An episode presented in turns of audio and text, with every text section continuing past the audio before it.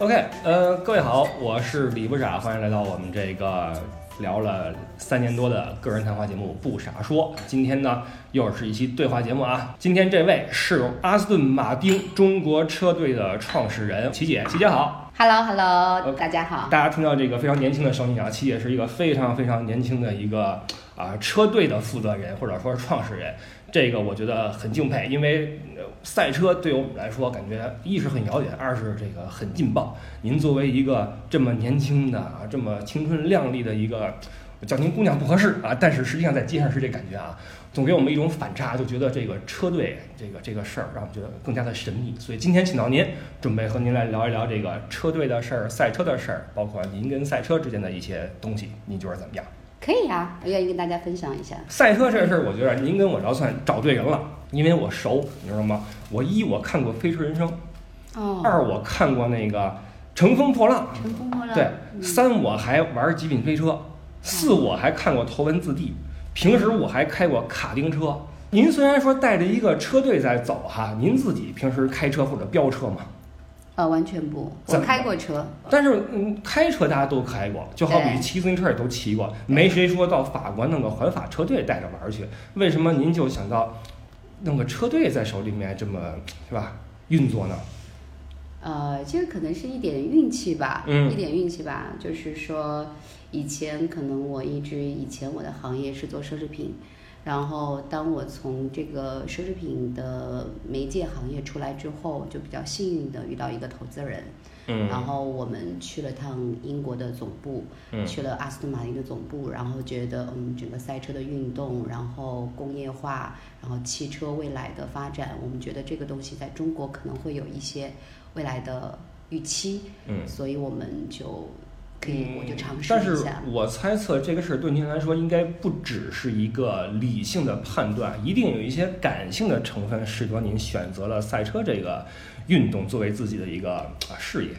当然，绝对不是纯理性的判断，一定是有感性的。这个感性可能是来源我之前以前的行业，嗯然后加上我也觉得赛车运动是一件像你说的很酷、很炫，然后有很多的不确定性，然后有很多的魅力在，嗯然后也有一丝丝情怀在吧。因为赛车这个事儿，刚才我开玩笑啊，我是极品飞车什么的，虽然我玩的不错哈，我在里边学了漂移，你知道吗？但是这跟实际上是两回事儿，我知道。嗯这个赛车这个事儿呢，我只是关注过，比如说我呃以前我知道这个达喀尔拉力赛啊等等的哈，对这个拉力赛会看一些，包括有时候朋友之间看 F 一的时候我也会看一些。嗯，那咱们这个车队参加的是哪一个比赛呢？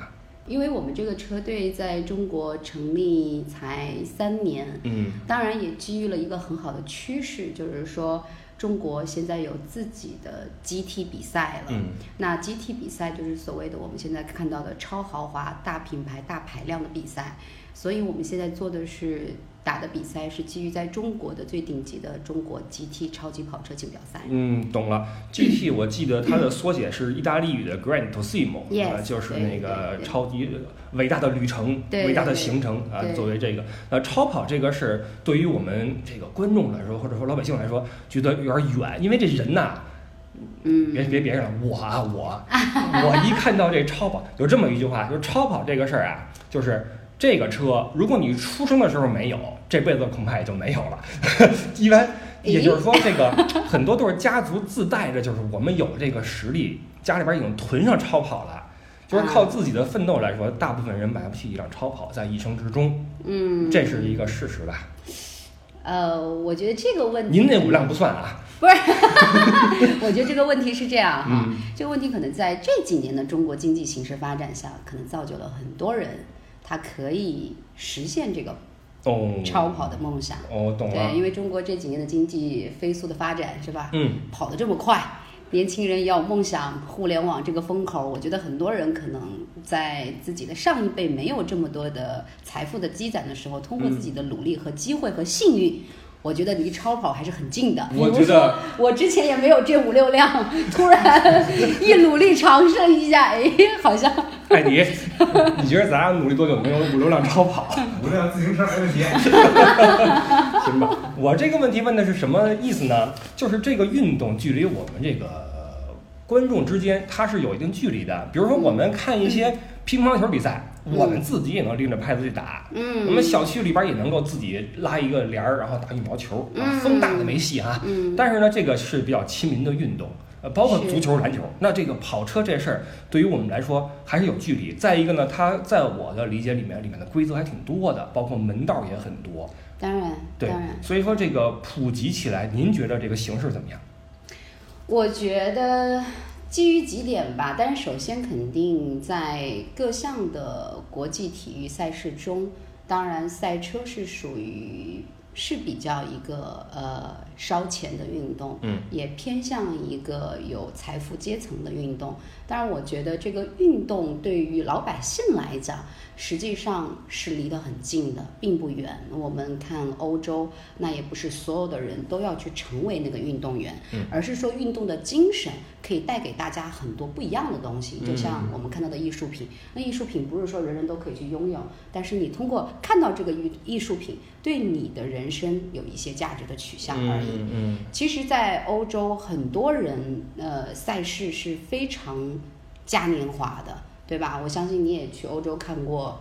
呃，类似的比赛，他们都是全家人出动，然后扎营露营，在任何一个地方都可以观看比赛。我相信所有的欧洲观众也不是人人都能去跑比赛，就像法国勒芒，对一个几十万的小镇，但是因为一个法国那样的比赛，会拥进周边的国家的几十万人涌到这个城市里去看比赛。，这个点挺有意思，就是当体育成为文化的时候，它其实可能在受众的眼里面，它更多的是一个节日，而不是一个竞赛，对吧？对我们因因为这个比赛，我们一起凑一块儿乐呵乐呵，看个热闹，对吧？不懂嗯看不懂还看不了热闹呢，对吧？对对尤其是赛车比赛，我确实经历过。这个在德国的时候，对当那个引擎声在你耳边轰鸣的时候，你确实热血沸腾。我在网上看过一句话，就是咱们在上班下班的时候开车哈，嗯，哎，我们明知道超了前面这个大肉，这个可能等会儿我先问一下大肉是什么？就是开车特肉的那个，哦，大肉，对，哦那特特肉那司机，我们超了他可能也就早到单位一分钟，但是为什么我们还要去超他？嗯，就有一个解答，就是这个我们就是想要按照自己的节奏开到别人前面去，就是我们在这个车里面一坐，就会有一种我要跟你怎么怎么着的这个，你发现没有？这个，对这个路怒症啊，更多是因为有铁皮包着你，你发现没有？嗯，你走街上为什么说别人绊你一下，你怎么不跟人急呢？别人别你一下，开车别你一下，你急了，为什么呢？有铁皮包着你。相当于有个盔甲，哎有了一个武器，这个盔甲，第一是一个防御性的东西，第二它是能够实现你，比如说你的速度的这种飞跃，你的力量的飞跃，对吧？这也是我们人类去做一些科技的一个根本的呃目的。所以带着这种机械的时候，我们人就会有一种这种胜负心就出现了。对，也会有欲望，对的，所以这个人一旦上了东西就好玩了。然后我还记得当初我驾校老师跟我说过一句话，因为嗯那时候我这个开车呀，我就老想轰油门儿，你知道吗？但那是我考第二个驾照了，我在中国考过一个，然后我在德国再考的时候吧，我觉得我熟啊。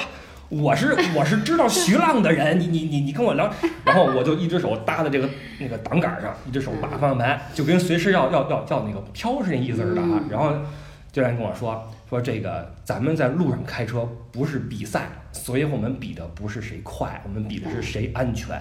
是的，但是反推过来的话，我能不能问您这么一个问题？难道说赛车比赛就是比的是谁更快吗？当然不是。首先，我觉得任何的比赛，从最简单，不管它是呃多少时间来结束这场比赛，嗯，对吧？但是说为什么说比的不是最快，一定比的是，就像刚才你说的，呃，一定是比的是最安全，因为一旦你出错，一旦你出错，你就一定是最后一名。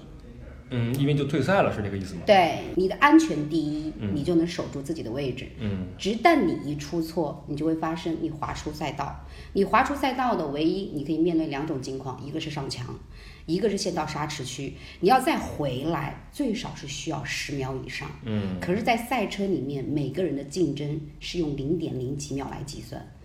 就是我这么讲吧，呃，世界顶级的车手之间的距离都会在零点五秒以内，大概都是在零点零一、零点零二、零点一左右。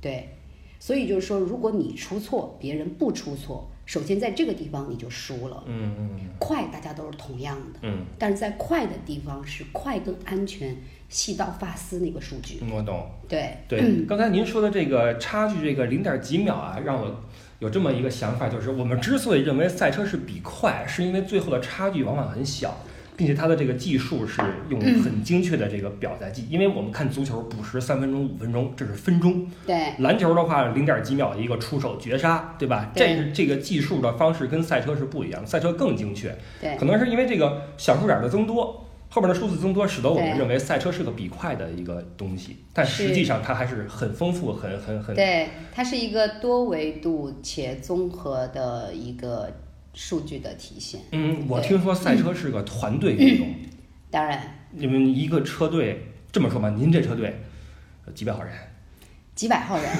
几百号人在放假。那是厂子车厂，啊，没有，当然，当然，对于呃你来以为一个车队是几百人，那可能是对于现在的我们最顶尖看到的 Formula One 的方程式哦还真有几百人啊？对对对对对。哦，我这随便说个数，还真呃对对对对，哦。因为那个地方是还包括的一部分研发团队，哦因为方程式是可以自己来主动去研发，然后有赛事规则来命名你说用什么样的呃发动机，嗯然后你可以在这个项下去随意你去自己制造，嗯所以它。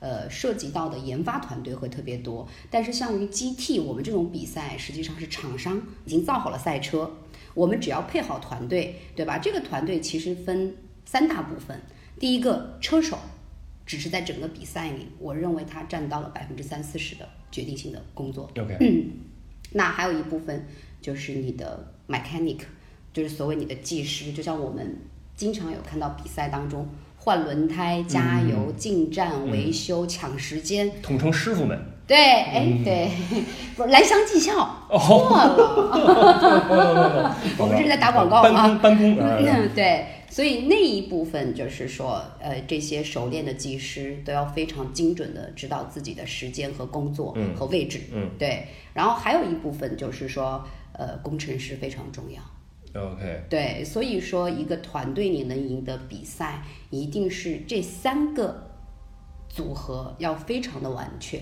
然后再加上整个车队经理 manager 对整体的把控，嗯，对。那从这个角度来看的话，这个运动就更丰富一些了，因为我们看到的，对于我们外行人来说，最后一个车手站上去喷香槟啊，然后搂着一个漂亮的姑娘，是觉得这哥们儿太哎爽了。等会儿了，啊搂漂亮的姑娘是没有吗？滋姑娘什么的，我啊，就滋姑娘，我我都记得这块儿了、啊。我以为搂姑娘。因为这个不论是赛前，我最爱看的当然就是赛前，包括拳击，你知道吗？嗯，我不爱看拳击哎，就就举牌那一下，我最爱看，你知道吗？赛车也是，啊，总会有一些这种吸引眼球的因素啊。对因为我们会看到这个光鲜的都是一个车手，然后那个戴个那个帽子哈，对，哎，那种帽子呃，我还买过，那头大戴不进去，不好看啊。嗯这个话说远了啊，下次就就是不用买了呃您这儿有是吧？啊。对我们这儿有，我跟您说啊，我们自产自销。我曾经去开卡丁车的时候，嗯我要的是该场地最大号的头盔，戴上去之后还夹得慌，头太大。不是，啊这觉得你不说这个，不说这个，我想说的是，看上去呃，车手是一个特别光鲜的这么一个人，所以我们会以为这赛车看的就是这哥们儿。这样的话，就会让我们在看这个赛车这个运动的时候多一些背后的东西，因为我们看足球也是看什么呢？除了看这球怎么跑之外，看这个球队间的恩怨。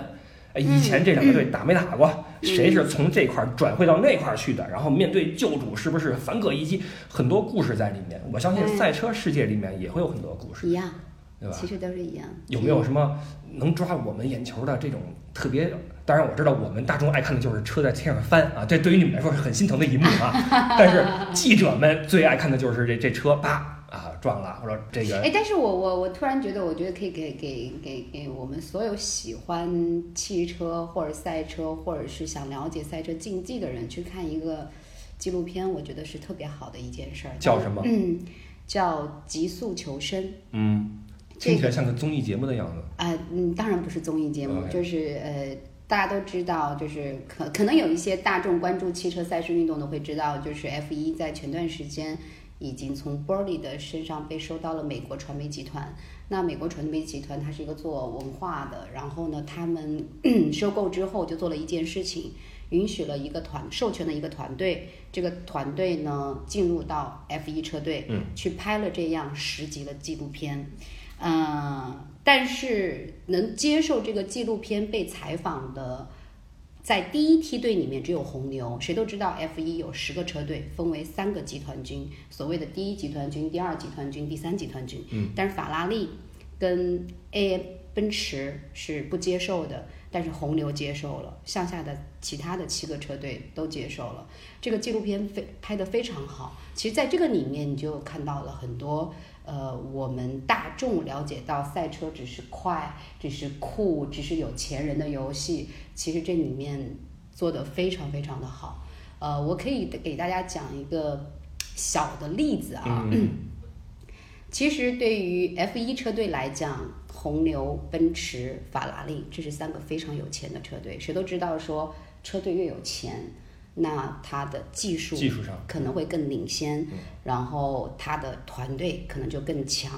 但是在那些第二车队，比如说哈斯车队这些车队，第三梯队印度力量这些车队，实际上，呃，实际上就有一个记者当时去采访了哈斯车队老板，就是说，啊，他说你好，他说我想特别想知道，就是说，哎，你们这几年一直战绩都是平平，然后我想问一下你们这几年的计划。其中有一个问题问的特别核心，就是说你车队现在，你像问我一样，哎，我们车队的成员构成，你们现在车队有多少人？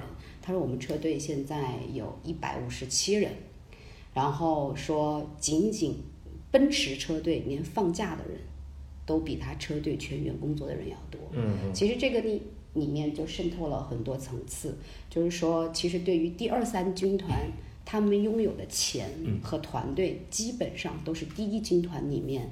连零头都达不到的，但是他们依然在这个体育竞技里面在坚持，他们还有可能坚持在某一分站能拿到杆位，或者能站到分站上的冠军台。所以我觉得就是说，很多东西不是说你一定拥有多少钱，或者你拥有多少技术，你才可以做。对于我相信，对于很多投资人来讲，可能大家都觉得会关注哈斯车队未来未来的成长价值。因为像法拉利和奔驰那些车队，你说它有价值吗？当然它一定有价值，但是它深度成长的价值其实是没有太多的成长性的。就像一个六十分的学生跟一个九十分的学生，对吧？他进步空间已经，他的进步的空间并不大了。那就是对于我们，我们要选择一个什么样的人生或者一个阶段，对，所以这也是我为什么要去推荐说。呃，大家去看这个《极速求生》，这是非常能了解到赛事里面特别背后的故事，有亲情的，有温暖的。有感人的，有刺激的，有接受不了的各种。我觉得人生的喜怒哀乐，基本上就体现在这个十集里面。好的，听完您这么一说，我也想去去看一看。好沉重啊！现在综艺节目太多了，是吧？赛车的没有综艺哈。对。我觉得要做，可能顶多做一个卡丁车什么追踪之类的，明星开卡丁，然后看谁翻车那个。对。也就这样了。对，我觉得真的赛车它是拍不出来的。正如您刚才所说，这个很多车队，它虽然说啊，可能。有点儿这个寂寂无名的意思，包括它曝光率也少，它的可能拿到的这个投资也少，它也可能很难说一直在镁光灯下被人所这个关注，对的。但它依然在坚持坚持这个这个运动，这有点像我们人类对这个玩儿，就是我们坐车的这个初衷。我们造车就是为了，首先是为了代步，第二我们为追求速度啊，我们在。这个同时追求安全性，实际上我们人类在各个的科技领域里面都在这个推动自己的这种呃智慧也好，或者能力也好，对吧？所以这个可能是不论是坐车也好，包括说是做一个车队也好，或者说我们人类的一个终极的一个目标，就是我们看我们的潜能在什么地方，我们要把一件一件事儿做到最好。这个可能是赛车的一个呃，也是我们人类精神的一个核心啊，也是赛车的一个。呃，牵动我们内心深处的一个点吧，我认为啊，嗯，刚才您说这个一个车队里面车手的他的占的因素得有个百分之三四十，对，这应该是大头了，对，嗯，那么呃这么说吧，作为一个车手，他有什么样的我们这些像我跟艾迪，我们这种健全的人啊，所没有的能力和素质呢？是不是胳膊劲儿大，然后脖子粗？因为我知道离心的时候这这甩嘛，是吧？当然，作为一个标准的职业车手，我们来讲的话，那其实他的所谓刚才您看到描述他的体型是非常重要的。嗯这个体型的重要，其实完全完全取决于他平时的锻炼。OK，就像你刚才看到他们的呃上臂，就是肩膀这一块儿会特别发达，嗯，因为他们用到的臂力会特别多，嗯，因为赛车是在一个急速的反应下，你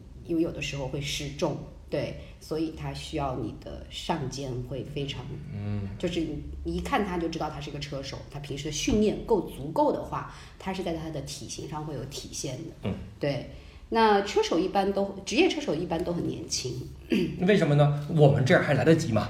我们这种呃八零后我觉得还有，希望吗？我觉得赛车对于所有人都来得及。哦，为什么？就像很多人觉得赛车离我们很远，嗯当然，F1 的车手永远全世界都有二十个超级牌照，只有嗯人退才有人进。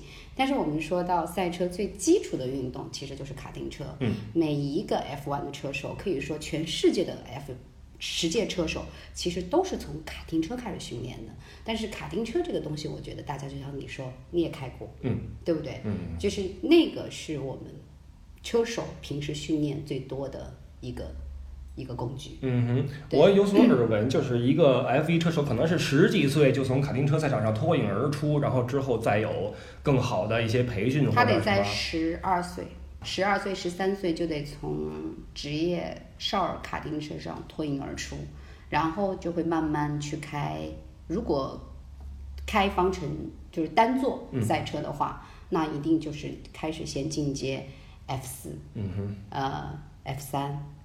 F 二已经没有被 GP Two 代替了，当然也其实就是我们 认为的 F 二，然后再到 F one，、嗯。对，它会是这样一个进阶赛。那在这个成长过程中，它除了需要臂膀和肩膀和脖子的肌肉之外，这是体能这一个是体能。当然体，我相信所有的这种体育运动都对车手的体能会要求特别高。是的，那另外一点就是你的判断力，嗯，然后你的稳定性，然后你的反应要非常迅速。但是这些东西其实在欧洲都有专业的仪器去训练你。OK，因为现在赛事运动都很发达，很多顶级的赛事要通用的这些练的这些技术层面的问题，其实都有专业的仪器嗯去测试你这个反应能力。对，其实对于一个车手来讲，其实一个星期七天，他们真正能在赛道上开，我觉得也就是一天，其他的。七六天和五天，其实都是在做常规的体能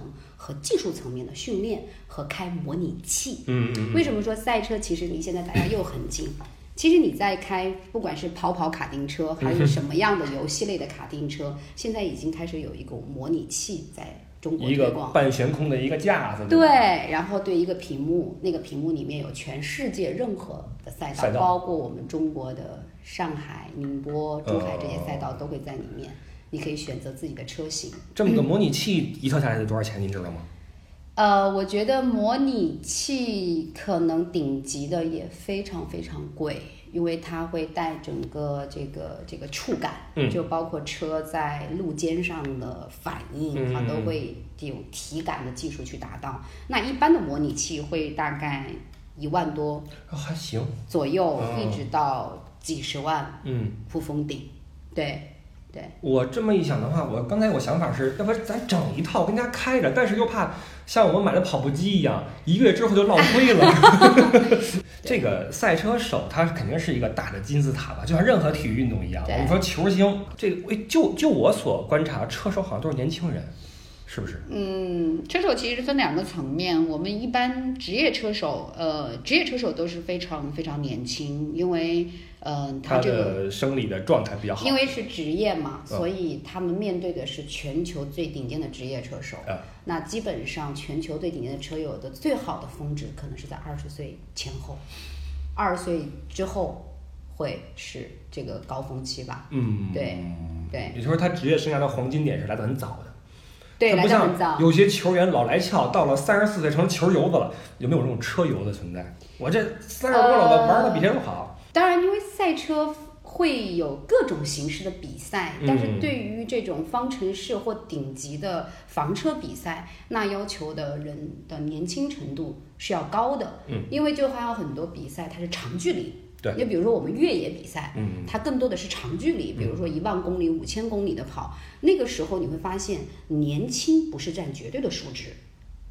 其实你还是要看你说你做什么类型的比赛。嗯对于我们这种房车，可能要求的车手的年纪在顶级层面上，他都需要年轻，因为他的体能、身体条件、反应力，因为还是取决于你这个阶段的职业车手太多了。嗯，然后大家的这个平均水平可能就会到达大家的一个峰值上。嗯但是对于很多呃车手，还有一种就是叫绅士车手、老板车手。那对于老板车手来讲，你的年龄是无限制的。这个“老板车手”这个词儿，我在网上只看到过“绅士车手”这个称号，“对对老板车手”这个词儿是不是你们自己给想出来的？啊，开车都是老板，是这意思吗？对对对，这是我们圈儿里中国到中国圈儿里的一个，当然欧洲人也可以叫这是这是个老板啊车手就是付费车手嘛。嗯车手又有两种，一种是一个车队你要花很高的钱去请一个非常世界上嗯非常有名的车手，还有一种车手就是说，因为大家都知道车是一个有钱人的运动，是对吧？那可能很多老板很有钱，那他想去参与这种赛车运动，那你只要能支付起这个费用，嗯那你就可以来尝试，对吧？对于很多呃，我我不知道大家了不了解保时捷这个 PACA 的比赛，或者法拉利他们的那个 Challenge 比赛，有很多四五十岁的人依然在去享受这个比赛。当然，他们也会去跟职业车手竞争。当然，他可能竞争不过，但是他也是从最后一名一直慢慢爬到中游，从中游再爬到往上。但是你想拿到第一，可能确实是需要。其实这些老板们能够把钱花在这个地方，培养一个让自己身心健康的运动，也是个好事儿嘛，对吧？当然，当然，当然，当然。有些人喜欢去我泡茶啊，我或者我跟公园里边儿我在地上写字儿是吧？人家喜欢开车，对而且人家就是努力让自己这个生命更充沛一些，对吧？更激情一些，对这也是个好事儿。对，我觉得所有的运动，包括您刚才说这个泡茶，其实赛车是一个非常安静且冷静的事情。赛车在很多人觉得觉得哇，就是快，就是酷，就是壮，对啊但其实赛车是一件非常需要你安静和冷静的事情。嗯。为什么这么说呢？因为是呃，当然，因为在急速的过程中，如果你不够冷静，你就会马上失去自己的位置，因为人完全依靠着你的心态和情绪来掌控着你的手。嗯，就是其实你的身体是骗不了自己的。嗯，但如果你是非常上车时候非常紧张的话，大部分的车手都会在第一个弯儿出去。为什么？因为一发车的时候，其实车都是距离非常近的发车，半米，嗯，就是一个车位的距离吧，发车。当然，大家都在想发车的那个直线的时候抢位置，嗯，但是弯儿永远就这么一个，就这个弧度，谁都想在这个直线弯中找到距离去超车，这是所有车手的想法。但如果你不能保持冷静，看到别人看不到的位置和安全，你还不能自己失去位置，嗯，对吧？你还不能被撞出去。所以你说赛车其实一个非常冷静的事情，不管你在一个什么样暴乱的局势下，你都得自己判断非常精确，因为没有第二次。而且这个失误我觉得会很可怕，因为后边有一百来双眼睛盯着你呢。这个工程师，这个老板，对吧？压力会很大。一般所有的，其实呃，如果有大众有机会，就是我们走到赛事场，如果有机会亲临赛事场发车前面的 Gold Work 的时候，你会看到，呃，职业车手可能都还好，因为他们每天都在做这样的事情。但对于老板车手的时候，你去观察每一个车手在上车之前，他的情绪，你能从他眼神中看出来那些不确定性和那个紧张感。我关注过一些韩寒所写的一些书啊，他写过一本书叫《就这么飘来飘去》，啊因为他也是个车手嘛，韩寒是属于职业车手，对，他是而且玩的还不错的那种对，为什么我提这个人呢？因为他在书里面提到过这么一个细节，就是他每次就是，呃，我记得不是很清楚了啊，就是当车手们各就位、穿戴好装备，然后在赛道上，呃，这个准备好之后，会有这个女郎举牌儿，对，一系列的这个活动。这个活动时间略长，他说他每一次都能在这段时间里面自己睡一会儿。然后醒 这就让我当时很震惊，因为在我们看来，你要赛车了，你要去跟人去比赛了，你你应该热血沸腾，你应该摩拳擦掌，你应该如何如何喘着粗气，但他居然能睡一会儿再醒来，我觉得他这个人的心态应该是很强大的。呃，我觉得每个人缓解心态的方式不一样。啊当然，我觉得他可能已经达到了一个呃嗯非常偏职业车手的一种做法吧。嗯我觉得其实每个人的放松是不一样的，嗯有的人需要去呃紧张，或者说现场很热闹，他需要别人去影响他的去放松。嗯但有的人是像他是通过自己来放松。其实他这种放松方式，我觉得对他可能自己是最好的，就是我先睡一觉，嗯，调整我的呼吸，不要受外界的任何影响。我来这儿就是开好我的第一棒。您这话让我感到很宽慰。我觉得可能我一辈子也到不了这个这种时候能睡觉这种人这种这种这种状态。但是您这么一说，好像我这种人啊，也是一种方式，对吧？也是一种排解的方式，对吧？我跟你们说，当年我在驾校考试要考杆考的时候，我特兴奋，嗯，一组十个人，我是那第十个。哎呦，我在底下不行啊，我躁动啊，我这嗯就让我上吧，我想第一个上，因为那时候是觉得自己没问题，第一哈嗯不紧张，第二觉得到我了，我得好好开一把，我得爽一把，这么种心态就就躁动不安。然后结果呢？过了过了啊，但是这个就 那也就就是最好的。也就是说，这个人跟人的方式不一样，对吧？嗯对了，但是无论如何，赛车手确实是一个在金字塔顶端的一个，确实是他配得起万众瞩目这个局面，因为他就是被筛选出来的那个优秀者。对，其实车手来讲还是非常辛苦的。嗯，对的，而且我因为职业的原因，我也接触过零星一两个车手啊，就是嗯而且是中国很有希望的车手。嗯，这个给我感觉是他们特别的安静，特别的礼貌，特别的儒雅啊，就是对。跟我们看《速度与激情》里边那些秃子不一样啊，那帮人，这个就使我觉得赛车确实是一个，就如您刚才所说，它是一个有的时候是需要安静的一个运动，不是有的时候，就一定要很安静。对，包括呃工程师，嗯，包括 mechanic，包括我们的技师，不管你发生在场上发生多么不堪，你都不能紧张。嗯如果因为你还有机会，如果说实在是场上已经车已经撞烂了，那我觉得也就没有机会了。但是场上出错，这是所有赛车正常要面对的问题，就是你会发生碰撞。嗯这个碰撞不叫出错，但是一旦车回来，你的情绪如果不在那儿，忘乎所以，那就是白搭了。而且要所有的，因为一台车所有人都知道，那 F1 是一台车有十几个技师对着一起换，但对于 GT 来讲，一台车至少要六个人。嗯，为什么？一个一个轮子一个人，还有一个人在加油，还有一个人前面抬杆儿，就要你打 P 板，车要出去了，嗯对吧？那其实这六个人的心态要非常好，是在于说车回来是有进站时间的，你不要规定的时间内完成刚才的作业，有可能你在场上导致的失误率回来要加时间，但是同样比赛他不会给你加时间，嗯，所以要你的动作更精准更快。如果这个时候这个其中的一个人不知道干什么的时候，那所有东西其他五个人等于白做。所有赛车对于所有人来讲，不管你面对什么时候，你一定要特别的稳定，包括工程师，因为你每一分钟的决策都有可能影响这个比赛。这事儿说大了，就跟我们这个为人处事一样啊，人不能被情绪所左右，不然的话，基本上就会办一些傻事儿出来。哎包括其他的运动，我看那个篮球运动员在练罚球的时候，身边的人在给他干扰啊，叫唤骂他，你就去那儿罚球。包括那些练射箭的啊，边上都有人在制造噪音，就为了就是跟他那个相对平静的那种心态，对吧？所以这个事儿，实际上任何运动，我估计。都是比我们看起来那样更加需要一个平和的心态，除了射击什么的。你看王义夫什么的，开赛车的最后还有个自相宾的过程，当然呢，那其实一样嘛。嗯，那个王义夫他拿冠军的时候也笑了是吧？也笑了呀。我们如果真的是车手跑到最后一名，我相信那个车手出来也不会开怀大笑。但是可能我们下来车队车队的工程师和经理就要抚平车手的这个创伤。OK，对，您在看赛车比赛的时候，您作为一个老板啊，你怎么看？呃我说说我自己真实的感受吧。嗯我真实的感受其实就是说，嗯，我这三年下来，可能我真正开始比赛的时候，我在我的 P 房里面，就是在我的 pit line 里面，我可能很少能特别正面的去看那个转播，因为每个车队都有一个电视。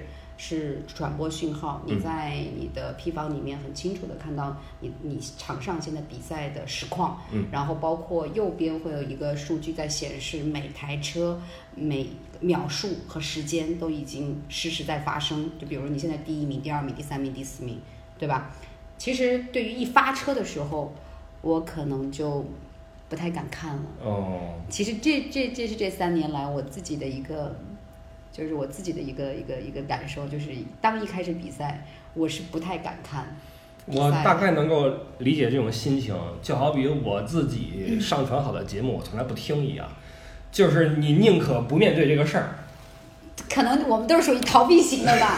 我是真的很紧张，嗯我就因为紧张，是因为我呃，就是就是因为自己会觉得自己是这个车队老板，你会有压力，嗯。因为一旦发生好或不好的状况，嗯，因为你都需要面对，是，面对是需要能力的，对吧？就好的事情你有什么样的面面对，那不好的事情出，来，好事儿都会处理，坏事儿的话才对，见真章儿，是吧？对，然后然后包括说，我也很怕我在看的时候控制不了自己的情绪，哎会会影响到团队。所以我觉得，当我没有能力解决的时候，我是否应该安静的在一边儿祈祷就好了？哦，懂了。对，可能这个是我自己这三年来很少看，很少看，除非当时车队里面有轰然的一声鼓掌。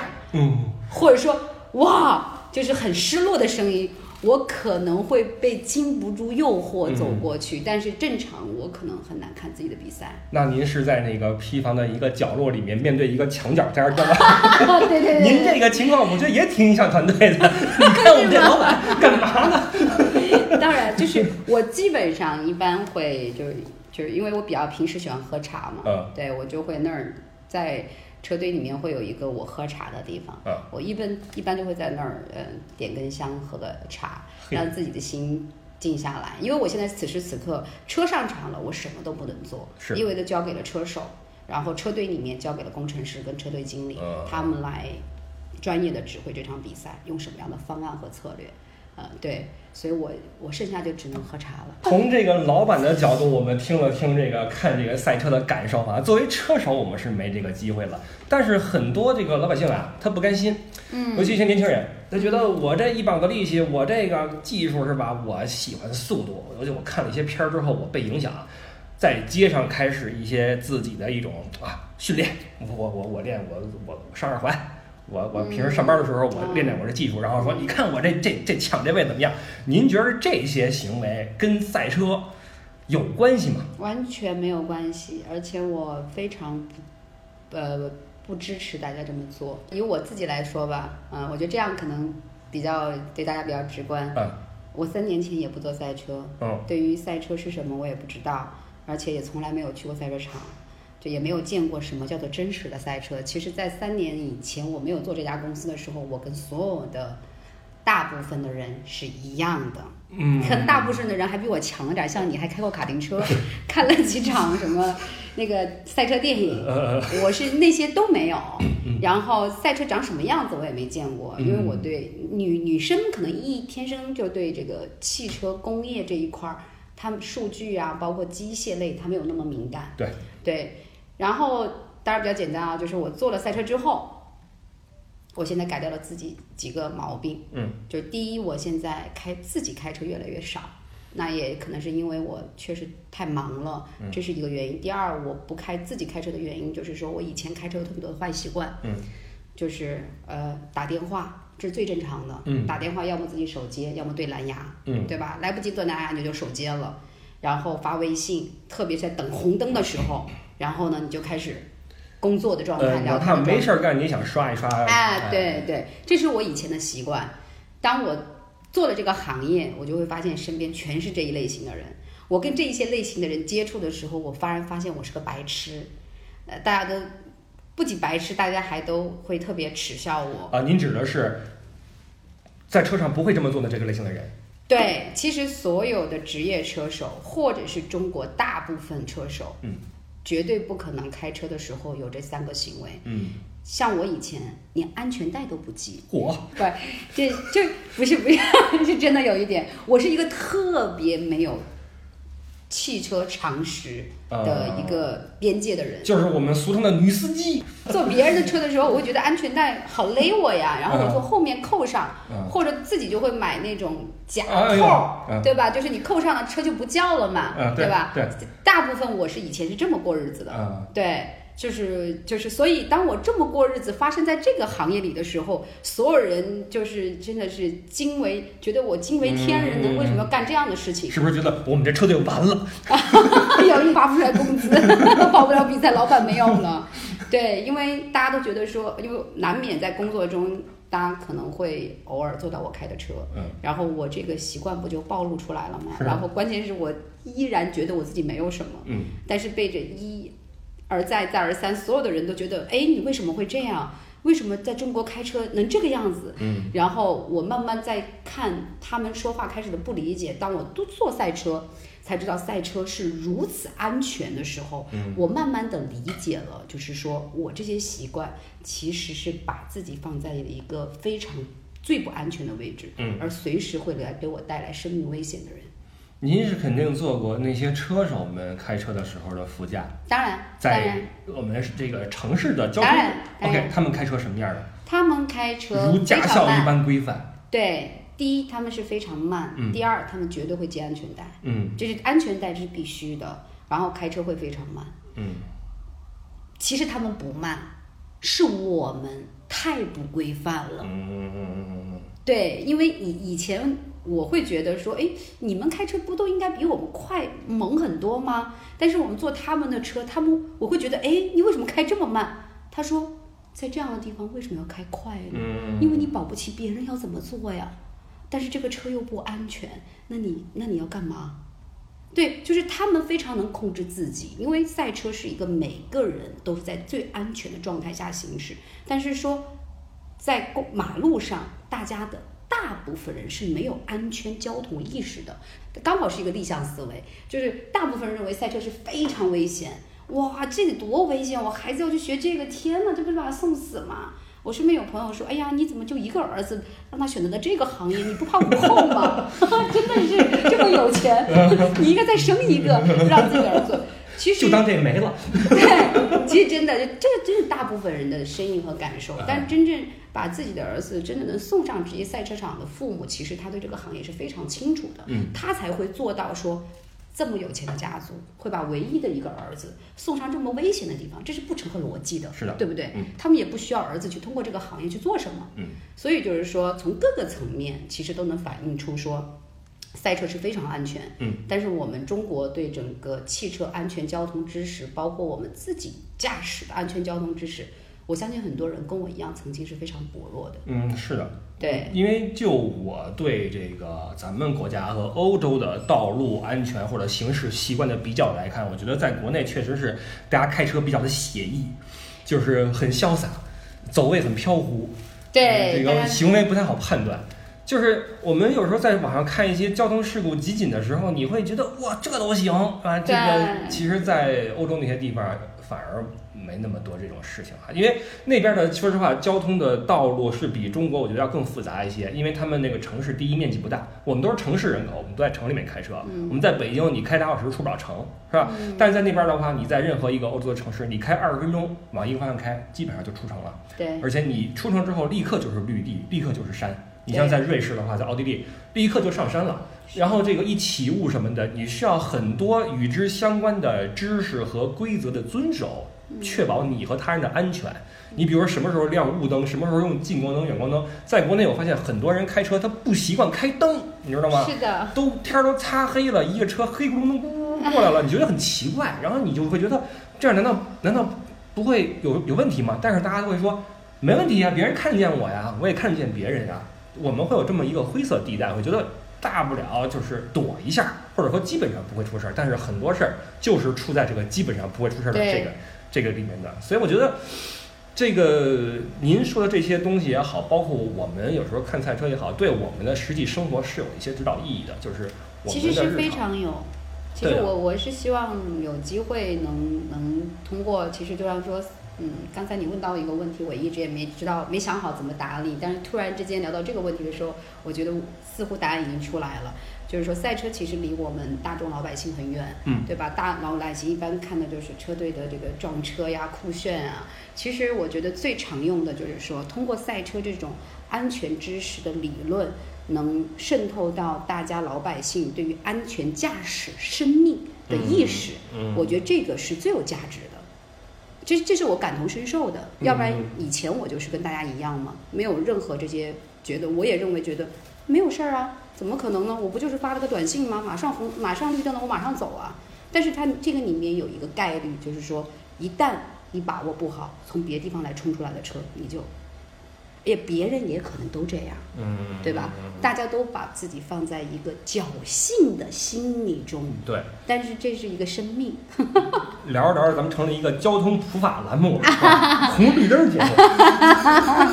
还有一点就是说，大家可能觉得赛车都是很酷很炫的，其实为什么说车手实际上是一个非常，我觉得认为所有呃做到极致和顶尖的行业，其实都是不容易的。嗯但是人往往在这个不容易中，才能寻找到自身的价值和提升。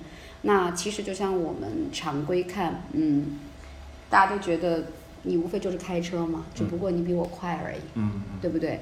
但是你要知道，这些我们能看到的车手，基本上从装备上来讲，对吧？一般开赛车都会在一个呃天气相对暖和的时候才能开赛车，因为赛车用到的是热熔轮胎、嗯光头胎，它要抓地性很强，对所以它需要一定的温度，嗯对吧？你温度达不到的话，它就不够抓地。那所以就是说，基本上赛车在好的季节的时候，一般我们常态的地地表温度都会在一个四十度到六十度区间。因为有的时候会特别热的时候，那个地面经过暴晒之后啊，因为赛车场都是在户外的嘛，嗯暴晒之后温度是急剧上升。那赛车呢，实际上是没有空调的，对吧？然后赛车大家要知道，所有其实是密闭的，它那个玻璃也不是像我们正常的那种玻璃，它其实是一种呃 PVC，就是像塑料的一种材质吧。常规大家都会认为这就是塑料的材质，它其实就是挖了一个大概大概比我们拳头手握拳头还小的一个孔，就要靠那个在急速行驶中去去去空气对流一下。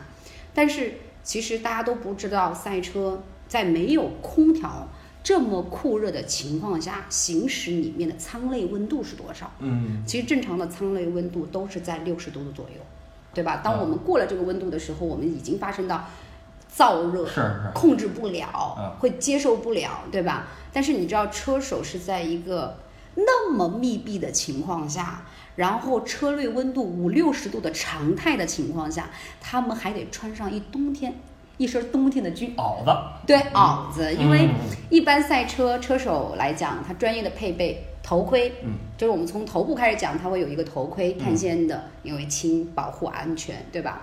然后只会露个眼镜，然后它这个里面呢就会戴一个头套，嗯。那个头套是防燃的，嗯。对，然后就是一个汗丝保护你的颈跟肩的，然后再下来就是你一套连体的那个赛车服。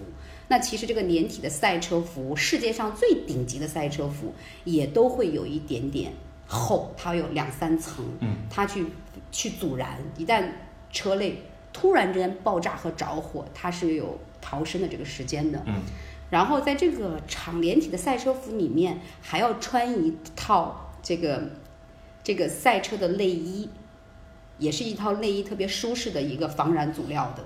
对，就是特别像我们冬天出门儿，先穿一套秋衣秋裤，嗯然后穿一个薄棉袄，嗯对吧？然后您再去一个五五六十度的那个汗蒸里头去蒸着，嗯密闭着。一般汗蒸是不是就那个蒸桑拿就是几平米，对吧？对。那赛车那个驾驶舱连几平米都没有，是，所以还得干活儿，对，就是这个是不允许你有一分钟和一秒钟你的判断是失误的，嗯。你要绝对的冷静。嗯，对，所以对于一般体能的人去开这种赛车，他其实是坚持不了半个小时的。一般比赛是一个小时，他可能一般体能的人上去可能就是我们脱男生吧。就脱水了，就基本正常就是脱水了。那其实像我这种呃，就是我曾经为了想把这个事业干好，嗯也决心当一个女车手，对，然后呢，突然发现，嗯，那个钻进了我那个车里，我觉得我当然我也没有换行头啊，因为我觉得换行头好麻烦，我先进去试试。我发现我连一分钟都做不下去，然后我突然觉得我就把这个梦想给放弃了，我觉得好难啊。所以我觉得就是说，嗯，实际上我觉得这是一个比较简单可以理解的例子，就是说，如果大家认为赛车是炫是酷的话，那大家可以尝试一个方式，就是夏天你穿一身棉袄，嗯。或者冬天你穿一身棉袄，秋衣你把自己塞到一个最小的那个桑拿房里，把温度调到五十度，还不用你六十度，你试试在里面再做几个仰卧起什么的，对，去做你的一些动作，嗯，对，所以这就说回来，就告诉大家，这个您平时吹着空调开一个啊小跑儿，在二环路上，那不叫赛车，也不叫飙车，您在那里边钻来钻去，也不酷也不帅，只是在给交通增加负担而已。是的是的。呃，说了这么多哈，我相信大家对这个赛车呀有了一丁点儿皮毛的了解。但是呢，说回来，那您这车队下一次比赛是什么时候？下次赛季？哦，我们二零二零年的赛季，呃，会在马来西亚开赛。嗯，那可能呃，首战的时间和观测的时间为三月份的上旬和中旬。那么如果我们想看这个比赛，想关注的话，在哪儿能够看到呢？呃，我觉得有中国现在很多的互联网媒体都有。嗯，呃，我觉得呃，我觉得未来从你这儿哦。